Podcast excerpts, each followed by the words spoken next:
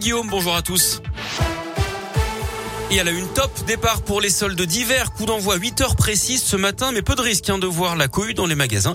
Entre le télétravail qui nous coince à la maison et la crainte d'une contamination au Covid, les clients ne se bousculent pas en ce mois de janvier. Et pas sûr que les soldes ne changent quoi que ce soit. Annabelle est responsable de la boutique de puériculture Natalis à Lyon en Presqu'île. Avec l'expérience des années euh, précédentes, euh, je trouve que c'est encore euh, une année qui est plus incertaine finalement que les autres. Et euh, je suis toujours très positif quant à, au flux client euh, au magasin. Là, par contre, c'est vrai que c'est vraiment très calme. Donc je suis pas forcément euh, bien enthousiaste pour ces soldes, mais, mais j'espère me tromper. Les commerçants ne doivent pas contrôler le pass sanitaire, mais ils peuvent avoir à respecter des jauges et à limiter l'affluence dans les boutiques. Dans l'actu également, 75% de grévistes et la moitié des écoles fermées demain. Ce sont les projections du syndicat SNUI PPFSU pour la mobilisation de ce jeudi dans les écoles. Les personnels de l'éducation demandent notamment une révision du protocole sanitaire, mais aussi une meilleure reconnaissance des AESH.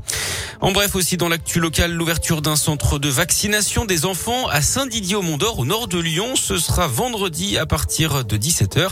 Il proposera des doses de vaccins le mercredi, vendredi et samedi sur rendez-vous. Concerne les enfants de 5 à 11 ans. Près de Lyon, dans l'un, une maison complètement détruite par les flammes hier après-midi à Saint-André d'Uiria, c'est au sud de Mâcon. Ça s'est passé un peu avant 16 heures, il n'y a pas eu de blessés. Trois personnes d'une même famille, à savoir un couple et un enfant, vont être relogés par leur famille. Un contrat historique pour Alstom. La compagnie publique norvégienne a commandé 200 trains régionaux à l'entreprise française. Une bonne nouvelle hein, pour les 900 salariés du site de Villeurbanne qui vont participer au projet. Un contrat estimé à plus d'1,8 8 milliards d'euros.